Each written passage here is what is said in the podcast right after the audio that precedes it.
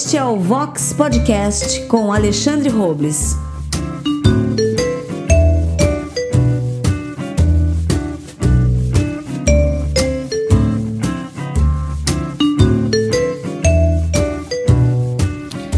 Muito bem, hoje eu vou conversar com Vinícius Lima, o Vini.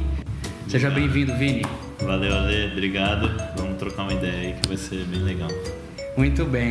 É, eu quero começar essa nossa conversa dizendo que um, um, um, primeiro motivo, o motivo do primeiro programa, porque eu pretendo gravar outro programa com você depois, mas o primeiro programa eu me interessei em te procurar para conversar, porque eu sei que você é, tem um trabalho muito interessante com ajuda, auxílio, assistência a moradores de rua especialmente. É um projeto chamado SP Invisível. Nós vamos falar bastante sobre ele aqui. Essa foi a primeira razão de eu vir aqui conversar com você. Então eu queria que agora você se apresentasse um pouquinho, falasse desse trabalho, do seu, da sua formação e a gente vai conversando aqui. Então, como disse, meu nome é Vinícius, tenho 23 anos, sou jornalista, é, sou cofundador do SP Invisível junto com o André Soler. E o SP Invisível é um movimento que a gente conta histórias de pessoas que estão na rua e de outros invisíveis de São Paulo e de outros lugares também. A gente já conseguiu ir para Brumadinho, para Nova York também. Bacana. É, para mostrar que todo mundo tem uma história. Todo mundo que está na rua tem um porquê tá lá, ninguém tá lá à toa. Todo mundo tem um porquê tá fazendo o que faz, ser do jeito que é, estar onde está. É, e a gente conta essas histórias para humanizar o olhar das pessoas, para tirar essa generalização que as pessoas têm sobre a rua e sobre qualquer outra população. Tipo, não existe os refugiados, não existe os moradores de rua. Existe o José, a Maria, o João, o Lucas, cada um tem uma história, cada um tem um problema e para cada problema tem uma solução. É, e todos são seres humanos, assim. Fantástico. Então, inclusive quando eu falo que você tem um trabalho de assistência a moradores de rua, eu só estou propagando, replicando um jeito distante que a gente tem de olhar para a situação. Vocês estão vendo pessoas e falando os nomes delas. É, tem, tem vários tipos da gente generalizar, né? Tipo, dá pra gente falar, ah, isso aí é tudo nóia, é, isso aí é tudo ladrão, é, ou é, são todos violentos, todos drogados. E tem um outro que a gente faz às vezes sem perceber, que é o de ah, são todos coitados, tipo, são todos, Uhum. todos precisam da gente, de uma ajuda, é um olhar mais vertical, né? Enquanto a gente procura dar esse olhar mais horizontal, é, até na abordagem nossa a gente costuma falar que não é um olhar, eu sou jornalista, não é o olhar do jornalismo, não é a abordagem do jornalismo em que é o Vinícius, repórter do SP Invisível, e eu tenho uma pauta e eu preciso voltar com três moradores de rua, tipo, não importa quem, três Entendo. relatos. É, não, é o Vinícius conversando com o João e, tipo, eu não, não é minha pauta, não é meu. Não é, o que ele tem para falar, só ele tem para falar. Não, o outro não pode falar por ele. E aí o outro vai falar uma coisa que só ele pode falar. E também na abordagem da academia, em que o pesquisador tem o objeto de estudo dele e a, eu preciso ter uma quantidade de pessoas para conversar. Não, tipo, é uma conversa. A gente Não senta um no chão. recolhimento de dados. É, a gente senta no chão, troca ideia, dá risada, tudo muito informal, assim, ajuda se, se a gente consegue ajudar. É, coisas que essa relação não, não existe muito no jornalismo, na academia. Então, o que, que levou você a, a prestar atenção e ir à rua? Como que foi que começou? Você primeiro criou o SP Invisível e foi atrás? Ou você foi conversar com as pessoas e pensou nisso? Então, minha proximidade com a causa veio com 13, 14 anos, quando eu fui uma primeira vez lá na Missão Sena do, do João Boca. Muito bom. é, participar da terça-feira lá, que eles têm esse trabalho de ass- assistência com a população em situação de rua e tal. Eles abrem a terça para dar uma geral, assim, né? Cortar cabelo, banho, comida, é, tem um momento ali de louvor, um monte de coisa pra, pra galera que tá na rua. Esse foi minha proximidade com a causa. Mas de- daí até uns 17 anos, mais ou menos 18, eu tinha esse olhar mais generalizado mesmo. Aham. E aí, nessa idade, com 18, 17, o Joab, é, pastor de adolescente na época da IBAB, ele estava muito incomodado com as nossas redes sociais e hum. falou: pô, é tudo meio fake, muito gatinho, cachorrinho, selfie, restaurante, viagem. E a gente não vive isso. Tipo, nossa vida não é assim. Vamos mostrar a verdade, vamos mostrar o que é invisível assim na cidade e tal. E aí ele deu a ideia de fazer uma ação que chamava SP Invisível. Esse nome veio da IBAB. Ok. E aí era uma ação pontual, não tinha nada para levar em diante. De tipo, os adolescentes iam sair, tirar fotos de tudo que era invisível ao olhar deles e fazer uma exposição depois. E aí dessas fotos saíram tipo lixo no chão, buraco no chão, favela, uhum. prostituição, uso de drogas. E saiu muita foto de gente morando na rua, dormindo na rua. Só que foi muito à distância, né? Tipo, o cara dormindo ali, eu ia tirar uma foto, não interagia com ele. Aí uns três meses depois, eu e o André conversando, os dois participaram dessa ação. Na época o André trabalhava na IBAB, na comunicação. A gente falou, poxa, lembra aquele rolê que a gente participou do Joab e tal, e chamamos de SP Invisível? Invisível ali não é o corpo da pessoa, né? Que a gente tirou foto. Tipo, a gente vê o corpo dela, a gente desvia, a gente Poxa. tem reações até horríveis quando, quando vê. Uhum. É, fecha vidro, atravessa uhum. rua. Invisível é a história dele. Vamos contar essas histórias?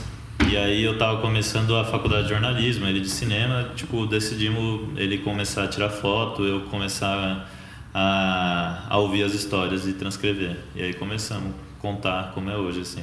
Que bacana. A IBAB é Igreja Batista de Água Branca, Isso. em São Paulo. Isso. É, e eles que começaram, o Joab, que deu um Esse início, gatilho, assim, né? deu gatilho.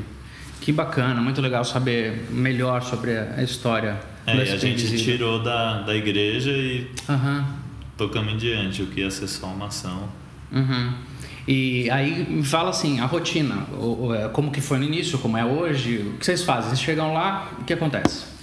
Então, a gente. Isso já mudou bastante. assim No começo a gente era bem desorganizado, é, tinha que se preocupar com. A gente, a gente gosta de postar todo dia.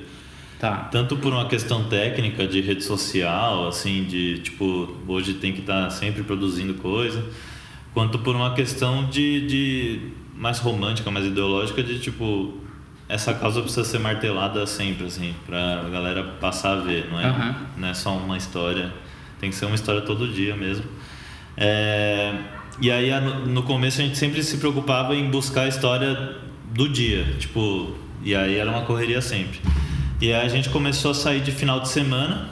Uhum. Depois foi se organizando, porque como cada um tinha que trabalhar com outras coisas e tal sair de final de semana é, para ouvir cinco histórias e ah, agendar durante okay. a semana. E aí hoje eu consigo sair de quarta, domingo, é, segunda, umas três vezes por semana. Os outros dias eu meio que cuido de outras coisas mais do computador uhum. e tal. É, até para transformar aquilo que eu ouvi num post, sabe? Bacana. E aí quando você vai para a rua quando você vai encontrar as pessoas, o que, que você, o que, que você faz? O que acontece? Você chega, senta, espera uma oportunidade? O que, que você faz? Eu vou andando meio sem rumo, é, de tipo, eu escolho uma estação ali do centro para descer, do metrô, e vou com esse olhar, assim, tipo, procurar alguém que está na rua, não tem muito critério de pessoa, de tipo, okay. visual, assim, estética, até já errei bastante de achar que o cara tava e não tava, aí peço Olha desculpa só. e tal.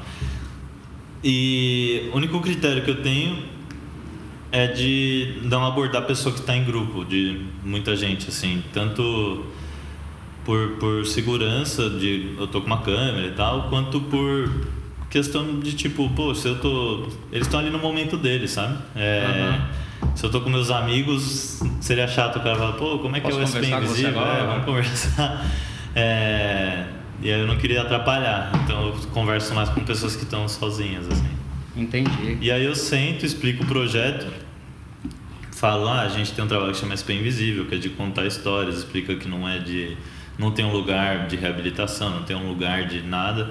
É, que eu talvez eu consiga te ajudar com alguma coisa pontual de almoço e tal, passagem Mas isso é com meu dinheiro, não é nada, não é do projeto, o intuito, né? Ah, tá. O projeto não tem uma verba destinada a uma ajuda na rua. Você pessoalmente faz isso? É, se eu faço isso é porque eu tive vontade, assim, Tá. ali na hora. Tá. Mas o. o- E aí depois a gente senta, grava a voz da pessoa, transcreve essa história, explica que vai tirar uma foto e tal. E o que a gente faz é, são ações também. Já Ah. respondendo esse da, da verba de ajudar. A gente faz ações e a gente hoje a gente diz que a gente tem esses dois braços, conteúdo, que por muito tempo foi só isso, que é só a é a parte de contar histórias e a parte de ações. E aí a cada bimestre a gente faz uma ação meio que dialogando com o calendário e tal. Então teve a ação de carnaval, Ok. é, que a gente ajudou os catadores a potencializar a coleta deles. Teve, vai ter ação de Páscoa, que é, a gente vai entregar ovos de Páscoa e entregar cartões assim pra galera que tá na rua. A ação do inverno, que a gente entrega um kit de inverno pra galera que tá na rua, que tem um moletom, um cobertor, materiais de higiene. Ok. E Dia das Crianças e Natal. Natal é uma ceia, né? Pra galera que tá na rua, pra mil pessoas. Puxa vida. Só que todas essas ações a gente fala que são ações de conexão, ações de, de interação, assim, não são não é para matar nada, não é para matar a fome, por exemplo, a ceia, porque ele vai comer até e no dia seguinte vai tipo ter Aham. vontade de comer de novo, igual todo mundo. Aham. É, vai procurar uma doação, vai procurar um restaurante, alguma coisa para matar a fome dele. É mais para gerar essa conexão entre um voluntário e a pessoa que está na rua Uhum. numa mesa para ter a ceia. O inverno é a mesma coisa, tipo, não é pra. Tipo, a gente às vezes no frio que faz em São Paulo, em casa tá uma blusa, um cobertor, que é o que a gente entrega no kit, tá com frio. Aham. É mais pra gerar essa interação, tipo, a gente fala que é um presente que a gente tá dando pra galera que tá na rua e tal. Então, pro voluntário isso faz muita diferença, assim, porque a galera ficava. A gente começou a fazer ação porque o pessoal ficava muito. Pô, eu li a história, mas eu quero fazer alguma coisa, Ok, sabe? Então é foi meio natural. que uma resposta que a gente deu pra essa demanda que apareceu de quero fazer alguma coisa. Essa questão é importante. Qual a resposta que a publicação de vocês causa, né? Vocês publicam as histórias durante a semana e tal. Tem alguns exemplos de ações que surgiram, nasceram de modo efetivo, além dessas campanhas que você está falando? Então, é bem orgânico, tipo, eu costumo dizer que isso é o SP Invisível bem sucedido, assim, é o sucesso, vamos dizer, contém a história, todos os estágios, né? Aham. A história mobilizou alguém que, a história tocou alguém que estava em casa lendo essa história, Ok. é, e aí a pessoa viu o que ela tem para ajudar e ela viu o que a outra pessoa precisa. Aham. A gente disse que não tem uma forma certa de ajudar. Você tem que ver o que a pessoa precisa e o que você pode dar. Ok. É, E a gente costuma dizer que a gente não conta a história do João pra ajudar o João. Não é uma vitrine, tipo, ah, a gente só quer que você ajude esse aqui que foi postado. Até porque é muito difícil reencontrar. Ok. É pra você ver quantos Joões tem à sua volta. Tipo, tem um na sua esquina, tem um no seu caminho da sua casa pro seu trabalho. É, E já rolou isso várias vezes. Por exemplo, tem um amigo nosso que é músico. E aí ele falou, pô, depois de ler o SP Invisível, eu tomei coragem de conversar com um cara do, que mora perto de casa. E o que ele queria era, tipo, ele falou que tava com saudade de ouvir um louvor, tava com saudade Ah, de ouvir olha uma isso. música. E tipo, pô, isso eu posso dar, ele pensou. Aham. Aí todo dia lá ele desce e toca um violão pro cara. Aham. É, e aí tem pessoas que já tem mais coisa para dar. Tipo, um tinha uma empresa, abriu a porta para dar um emprego. É, e de novo, não para pessoa que foi postada, para pessoas Entendi. do cotidiano delas. Mas já rolou também de ajudar a pessoa que foi postada. É, Tipo, teve uma vez que a gente contou a história do Bruno. O Bruno ele morava com a avó dele no Paraná porque tinha brigado com a mãe logo quando criança. Tá. E aí, assim que a avó dele faleceu, ao invés de ele voltar para casa da mãe, ele veio para São Paulo, aqui conheceu a pedra e tal. Isso é uma coisa, tipo, a galera é um só um detalhe, um parênteses. A galera não vai pra rua por causa da pedra. Na pedra, na, na rua conhece o crack, né? É mesmo? É, tipo, vai muito por causa de álcool, por causa de família. Ok. Tipo, é meio que um preconceito que a gente tem. Aham. A- o crack é consequência da rua. Aham. Então, aqui ele conheceu o crack, ficou em situação de rua e a gente nessa situação encontrou ele. E ele falou pra gente essa história, que ele brigou com a mãe dele, veio- a avó morreu, ele veio pra cá. A mãe dele chegou a história na mãe dele e a mãe dele falou, pô, preciso perdoar meu filho, eu preciso também Nossa. conversar com ele, veio pra São Paulo, tipo, eles tinham uma condição legal de, de grana, conseguiu comprar uma passagem, veio. Aham. E aí, demos sorte também que ele ficava sempre no mesmo lugar, que isso é difícil. E aí conseguiu rolar essa conexão e esse, esse perdão, né? essa reconciliação. Fantástico. É o Bruno. É, e aí ele mora hoje com a mãe dele. Voltou pro Pará. É, no Paraná. Desculpa, pro Paraná. É. Paraná. E aí mora com a mãe dele. E já rolou de a gente conseguir dar emprego pro cara que tá na rua, tudo nessa mobilização natural, assim. O cara Orgânica. mandou uma mensagem na página, pô, posso ajudar ele. Que bacana. Tá, e aí a gente fala, tá, vamos um dia pra rua tentar achar ele de novo. É, difícil reencontrar? Ah, é, porque tem o cara que mora e tem o cara que é nômade, né? Meio trecheiro, Tá. assim, fica andando na rua e não tem um lugar pra parar. É, em paralelo a isso, não tem hoje celular, que não tem o- Ok. onde a gente se comunica. Catador tem mais, porque catador muitos não moram na rua. Ah, é? E tem uma geração de renda, então consegue ter um celular e tal. Tá. E então você tem públicos muito diferentes, pessoas que têm história de vida muito diferente na rua. Você tem gente que mora num lugar fixo, hum, dentro do possível, e gente que fica mais transitando pela cidade. É isso? É, dá pra fazer essa divisão. Tem gente que mora em lugar fixo, tem gente que usa serviço público pra dormir, é, mas não, albergues não dorme na rua, mas está em situação de rua. Ah. É, tem gente que fica andando e não dorme em lugar fixo. Tem várias divisões assim. E a questão da, da experiência com a droga, com a pedra, com o crack, ela é muito forte mesmo, muita gente usa. Como é que é isso? A gente, por preconceito, acha que todo mundo que está na rua está sempre drogado, Então, é, tem esse preconceito, mas não são todos. ok?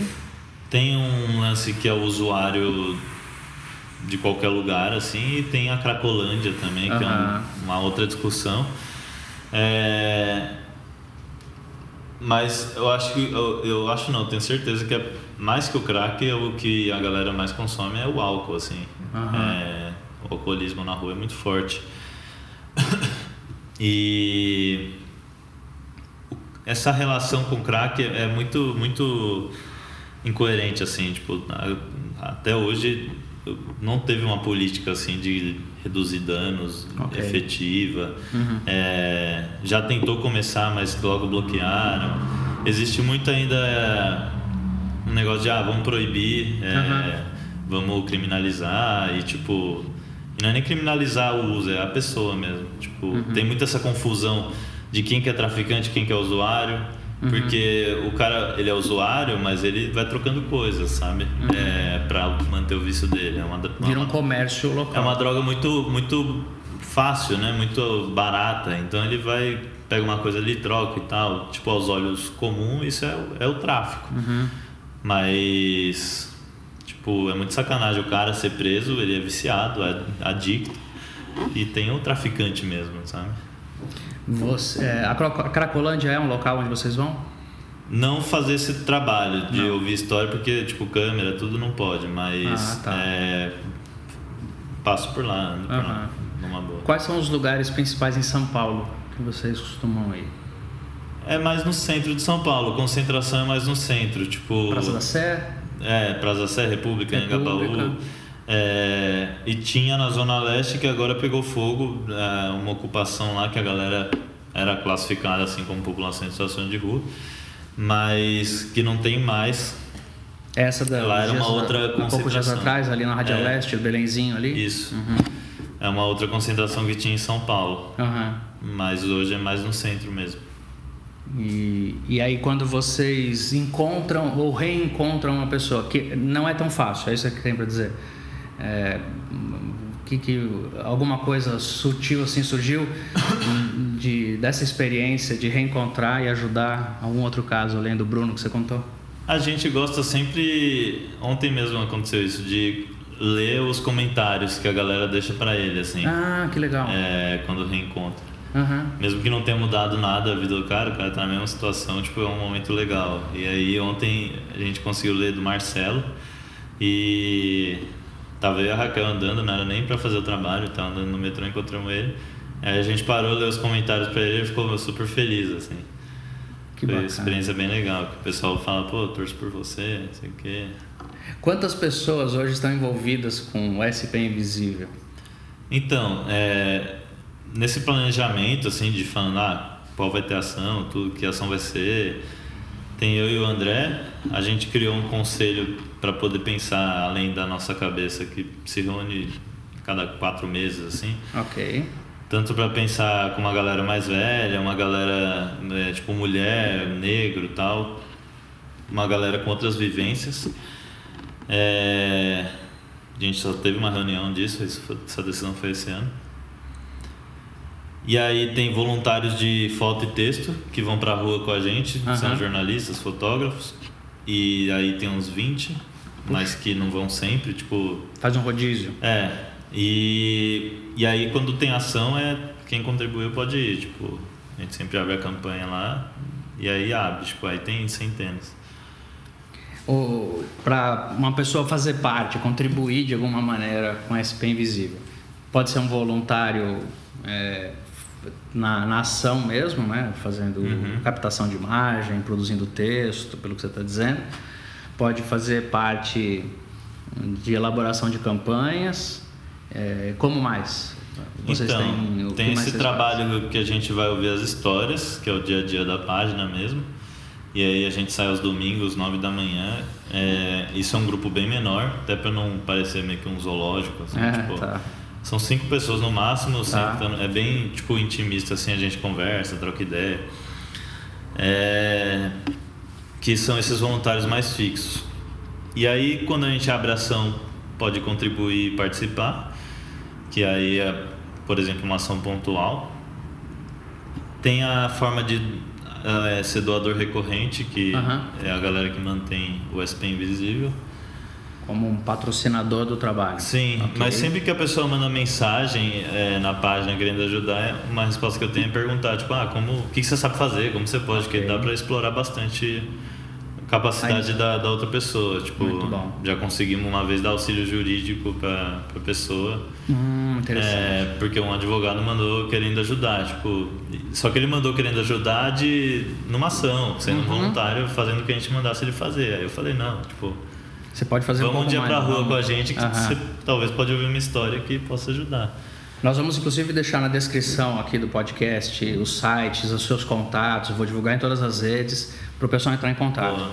Então as pessoas podem fazer isso, entra na sua página do Facebook, na página do SP Invisível e fala, quero ajudar em alguma coisa e você vai dar um direcionamento. Isso, Vamos mostrar um caminho. no Instagram e no Facebook, a gente sempre responde lá. Nós vamos colocar aqui na descrição. Até o final do- da nossa conversa também a gente fala aqui. É, me fale sobre a sua experiência com essas pessoas que estão nessa situação de rua. É, alguns motivos principais que você identifica que levam as pessoas para a rua. Então, é, esse lance de alcoolismo e família está muito interligado. Briga com a família porque bebia demais, Aham. foi beber porque perdeu familiar, bebeu ou brigou com família. Ok. Não sei qual vem primeiro, mas são os dois motivos maiores.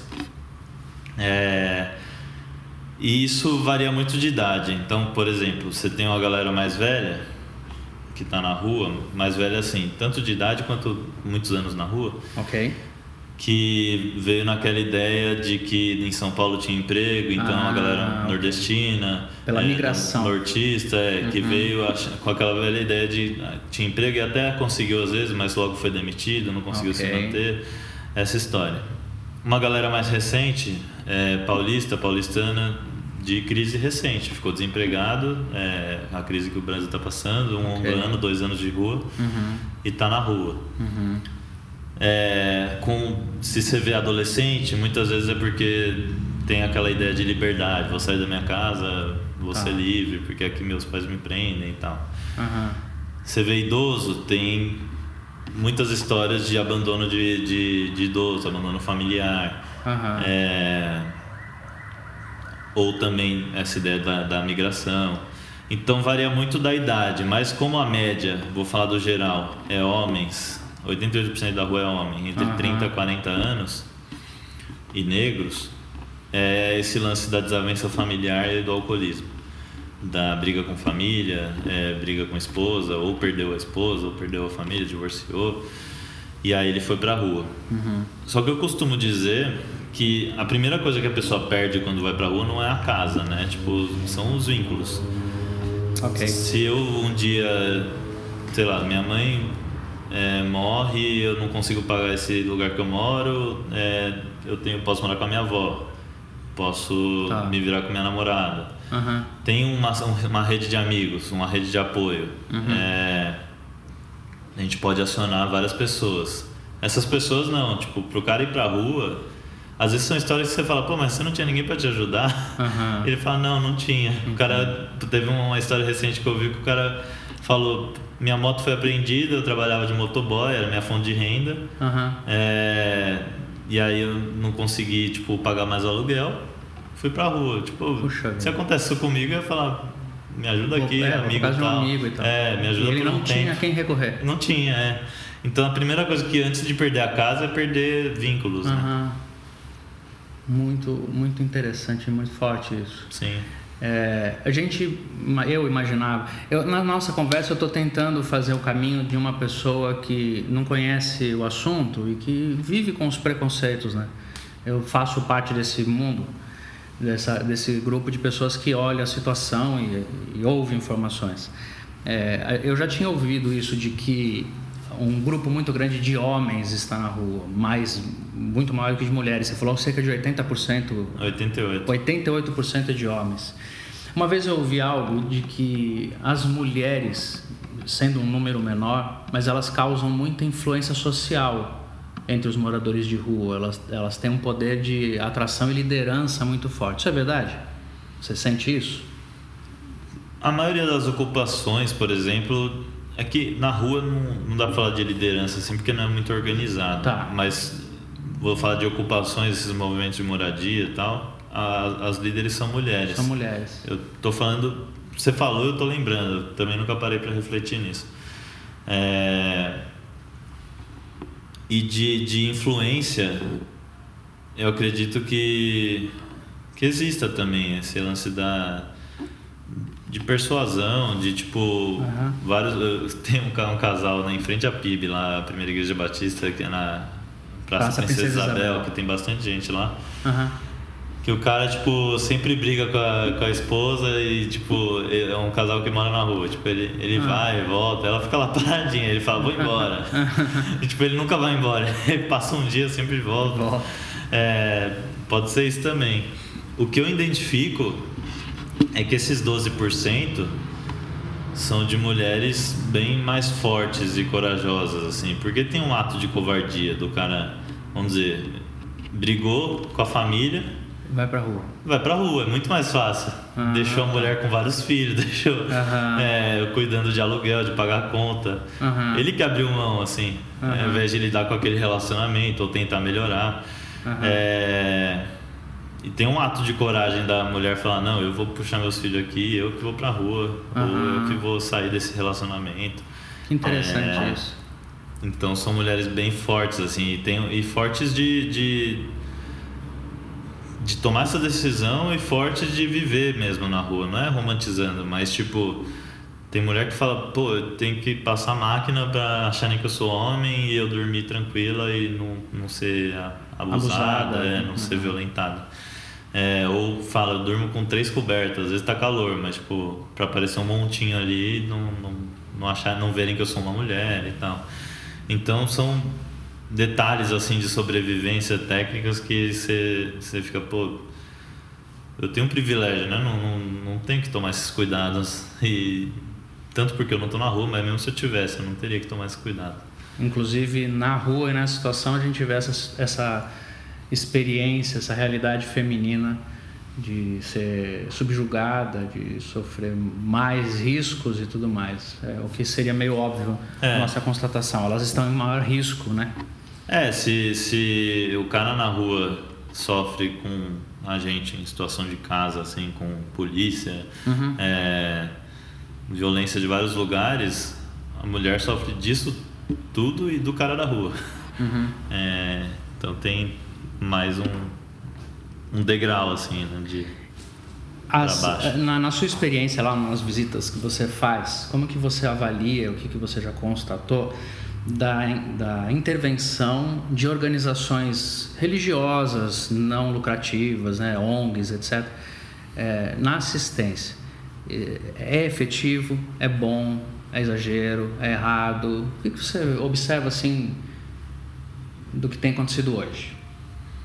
Ah, eu entendo que tem bastante organização que está há muito tempo, tipo, isso é de se admirar. Uhum. É, desde chegar bastante gente, tipo, tinha igreja e. A igreja evangélica e os espíritas estão bastante na rua. Ah, ok. É, em- em- por mais que a abordagem seja meio contestada, assim, tipo, eles estão bastante tempo. Então, tipo, pô, você tá criticando, mas eles estão aqui há muito mais tempo, sabe? Esse é um ponto. Só que ainda é isso, é muito moralizante. É muito uma ideia de tentar domesticar o cara que tá na rua. É, de tipo, pô, você tem que é, parar de beber, porque beber é ruim. Você tem que parar de fumar, porque fumar é ruim. Só que tipo, é muito mais complexo do que falar para. Tá. É, é muito mais. Tipo, é essa ideia da redução de danos. Às vezes não é o cara parar, é o cara saber usar a bebida dele, saber em paralelo é, gerir a grana dele para comprar um mercado, para pagar um quartinho. Porque o problema hoje é que ele recebe um salário e vai gastar todo o dinheiro é, Com a no droga, com crack, a é, com a droga, se o cara é, é, se o cara é adicto. Mas a, a ideia da redução de danos, que existem poucas políticas assim hoje, é isso. Eu vou te dar uma dose diária, por exemplo, eu sou viciado em açúcar.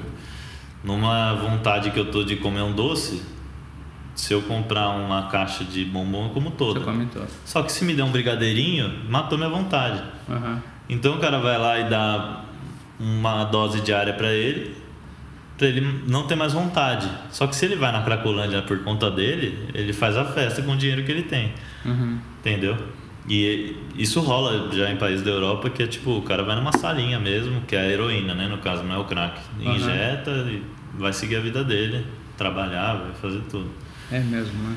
Só que existe essa moral, né? De ah, como assim o Estado vai dar a droga pro cara? Tipo, Uhum. chamam de bolsa crack, né? que fala. É. É, Então, existe muita. Já vi cara que fala brincando, ah, a gente faz uma oração ali pra conseguir uma marmita. Tipo, então é. tá fazendo de trouxa a igreja, né? A ONG. Aham. Tipo, eu faço aqui oração só pra você achar que eu tô, É, que eu tô sendo Eu tô convertido. aceitando tudo. É, mas no, no fim eu vou ganhar o que você tá me falando. Aham. Você estava falando sobre várias, vários tipos de pessoas que vão para a rua, né? E alguns é, têm uma peculiaridade que vão buscar uma liberdade, vão por uma opção, quase que não tão gravemente como os outros que saíram por brigas ou por vícios pesados. As pessoas saem por uma opção. Você encontrou pessoas assim lá? Você encontra pessoas assim? Posso comentar só um negócio? Claro, claro. Com você. Dessa.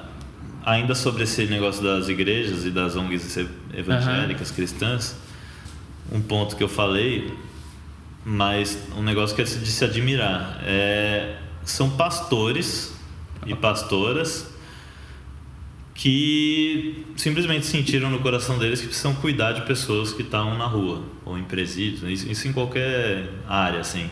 Tá. Só que eu entendo, não consigo cobrar dele porque é um pastor, tipo, não- não- rolou um, um avanço, um chamado simples ali, Aham. que falta um entendimento político complexo, é, filosófico, social, sei lá, daquela situação. Tá. Só que ao mesmo tempo é isso, tipo, eu não vou cobrar isso do senhorzinho que faz um trabalho de sopa ali há mó tempão. É. Você olha com um olhar compreensivo para a É, foi situação. um chamado que o cara teve, só Uhum. que, tipo, é, é complexo, não dá pra simplificar simplesmente, ah, nesse trabalho religioso, eu tive um chamado e tal.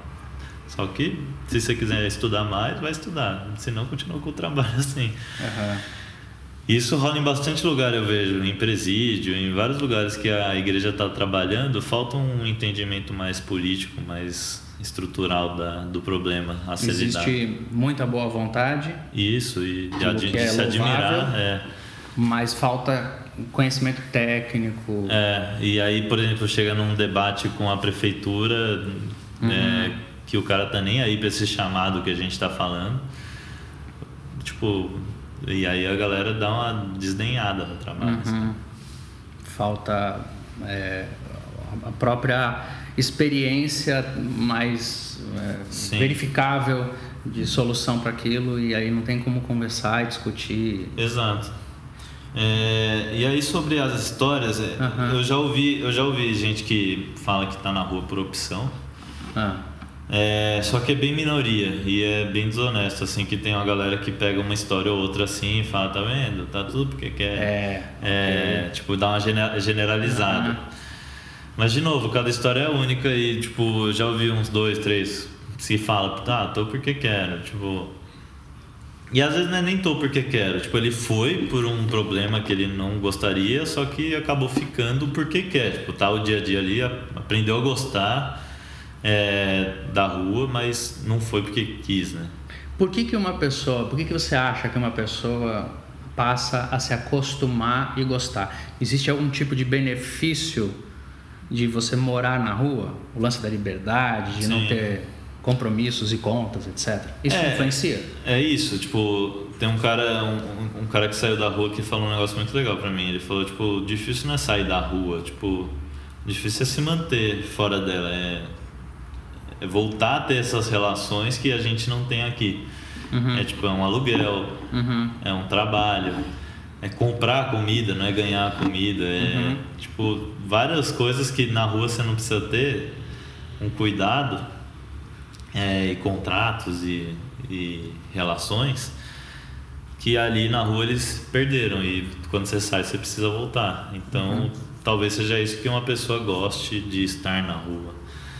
Eu não gosto de eu não, não, não gosto de falar isso, porque eu acho que ninguém gosta de estar. Claro, gosto, ótimo. Aham, muito bom deixar claro isso. é, eu acho que a pessoa Se acostuma. se acostuma, é. Ela tira vantagem de uma situação horrível que ela tem. É, tipo, se acostuma ou vestiu aquilo que ela está como identidade dela, né? Ok. Tipo, por isso que a gente gosta de falar situação de rua, porque o cara tá ali, amanhã pode estar em outro lugar. Uhum. É, quando fala que o cara mora na rua é muito fixo, né? Muito, é, é o que ele é. Aham. É, Só que é uma situação, ele tá passando por aquilo. Qual história você ouviu de alguém que ficou mais tempo nessa situação de rua, morando na rua, É. mas por quanto tempo assim? Ah, já. Esse senhorzinho, tem um senhorzinho que você encontra assim que tá 20 anos. 20 anos. E quando sempre que eu vejo uma história assim, eu pergunto, tipo, mudou muita coisa em São Paulo, mudou muita coisa na rua, que é uma visão que o cara tem de, tipo, o cara tá 20, 30 anos no Engabaú ali no centro, É. ele vê todas essas mudanças. né? Aham. É... E aí eles falam, ah, a rua tem muito mais gente, a galera tá abusando muito de droga. Devia ser mais tranquilo mesmo, mas já vi um pessoal de 20, 30 anos de rua, assim. Que já há tanto tempo tá lá. É. E vocês. é, você tem. Você hoje está com uma campanha para Páscoa que provavelmente nós não vamos ter tempo de colocar no ar isso aqui, então a Aham. campanha já vai ter acontecido.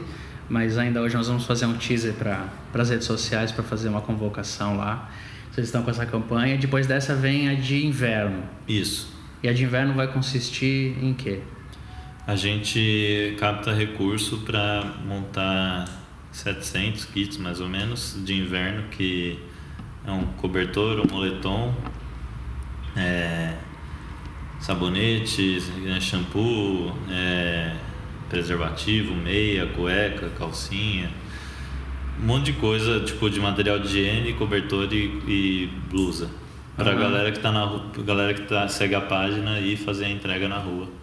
Ok. É, um dia e ter esse momento de conversar. Vocês vão então arrecadar recursos para comprar os kits e também vão convidar as pessoas para entregarem num dia específico. É, a gente sempre valoriza isso de falar, ó, gasta um tempo lá, não só entrega. Tipo, Bacana. senta, conversa, Uhum. ouve a história.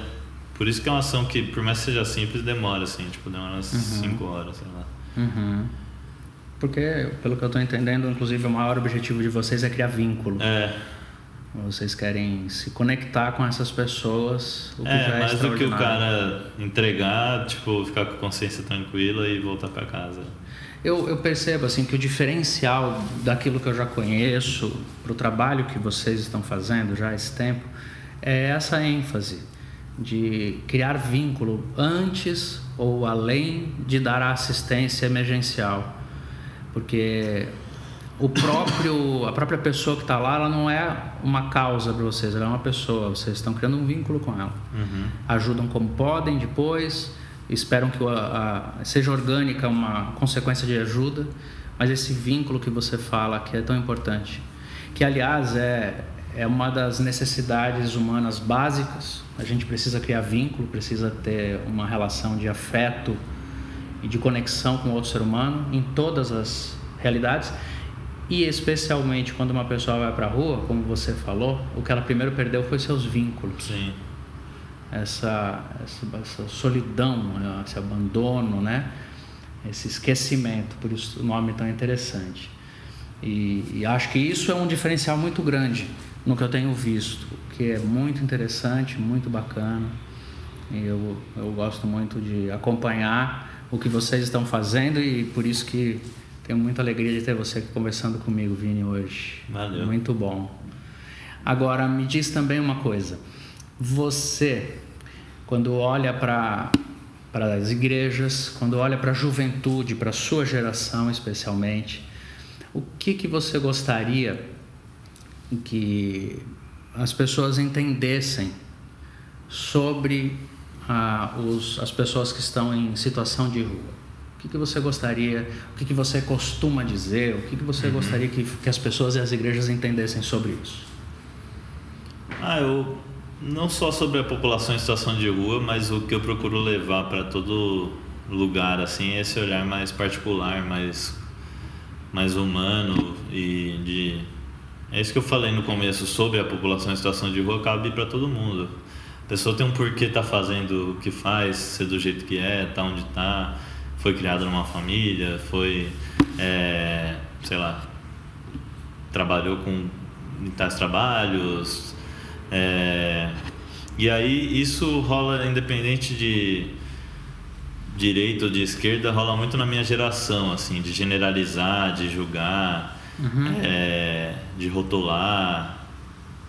Então isso eu tento ser mais compreensível, assim, de pô, é, por exemplo, meu avô, meu avô era negro. Okay. É difícil eu ser racista, é difícil eu ter um tipo uma tolerância com isso, entender isso. É, por mais que eu não seja negro, tipo, sempre tive, eu joguei basquete, no meu time tinha muito negro de, de 10 a 17 anos, então eu cresci com essas crianças. Uhum. A gente era criança, brincava, tudo, ia na casa, tipo, sempre teve ali na minha vivência. Tipo, eu tenho esse racismo em potencial, mas é mais difícil para mim. Uhum. Agora, eu cresci em ambiente evangélico. É muito mais difícil eu cair numa homofobia, num machismo. É, coisas que hoje eu tenho percebido, mas depois de, de dar muita patada, sabe? É muito mais fácil. De bater muito cabeça. É muito mais fácil, é, isso, é, perdão. Isso. Muito mais fácil eu cair num uhum. vacilo de homofobia, de machismo e tal. Só que quando a pessoa tá de fora, não vê essa minha criação. Tipo, não vê é, pô, o cara foi criado desse jeito, sabe? Nesse ambiente. Ah. Vamos entender isso. E eu procuro tentar fazer isso, tipo, no caso, sei lá, vejo uma mina feminista, rica pra caramba, cai num, num erro de racismo. Aí eu falo, pô, vamos tentar entender essa criação dela. É, ah. Sei lá, tipo, eu vi, eu vi muito isso, foi engraçado. Quando a esquerda quis falar que a Damares era doida, porque viu Jesus na goiabeira e tal. E, tipo, não quis entender, não teve esse esforço de, de se deslocar para o ambiente dela, que pra gente aqui é muito mais fácil, de falar, claro. pô, eu já vi Jesus em vários lugares. Porque ela não viu Jesus na goiabeira. O problema talvez seja fazer um uso político disso. É, tá. Mas. Mas a gente compreende o que ela está dizendo. Mas, mas eu linguagem. compreendo, é, eu compreendo essa linguagem. Eu não vou chamar ela de doida só porque ela é minha, minha inimiga. Ela teve essa criação, ela teve essa, essa vivência. Então acho que falta esse olhar mais particular para cada pessoa entender o porquê tá fazendo o que faz, ser do jeito que é, tá onde tá. E que não quer dizer não condenar a atitude. Ok. Tipo, tipo pô, eu não, não concordo nada com o que a ministra dos Direitos Humanos ou com o que alguma pessoa racista, alguma pessoa machista, homofóbica faça, do mesmo jeito que eu condeno o meu, meu próprio erro. Mas eu tento ser compreensível com o porquê que ela tá fazendo isso. Aliás, a gente só vai ter saída para tudo que está acontecendo na nossa geração se a gente aprender a exercer a compreensão. Senão nós não vamos sentar numa mesma mesa, Sim, nós vamos ficar longos anos e décadas nessa história de, de nós contra eles e nós não vamos construir nada nesse país se nós não sentarmos à mesa de novo. exato. Então, eu acho que o que você está falando é importantíssimo. O olhar que você tem para o seu trabalho é muito importante, mas antes disso, o olhar que você tem para a sua geração, que está faltando bastante entre nós. A gente tentar compreender o que levou aquela pessoa a falar, agir e se expressar do jeito que se expressou, mesmo não concordando, né? não, não passando pano no que foi É. feito, mas compreendendo o caminho que ela teve Sim. essa conexão. É, eu acredito que uma das coisas mais importantes para qualquer grupo e para qualquer igreja, para qualquer organização, é aprender a ouvir o que as pessoas precisam.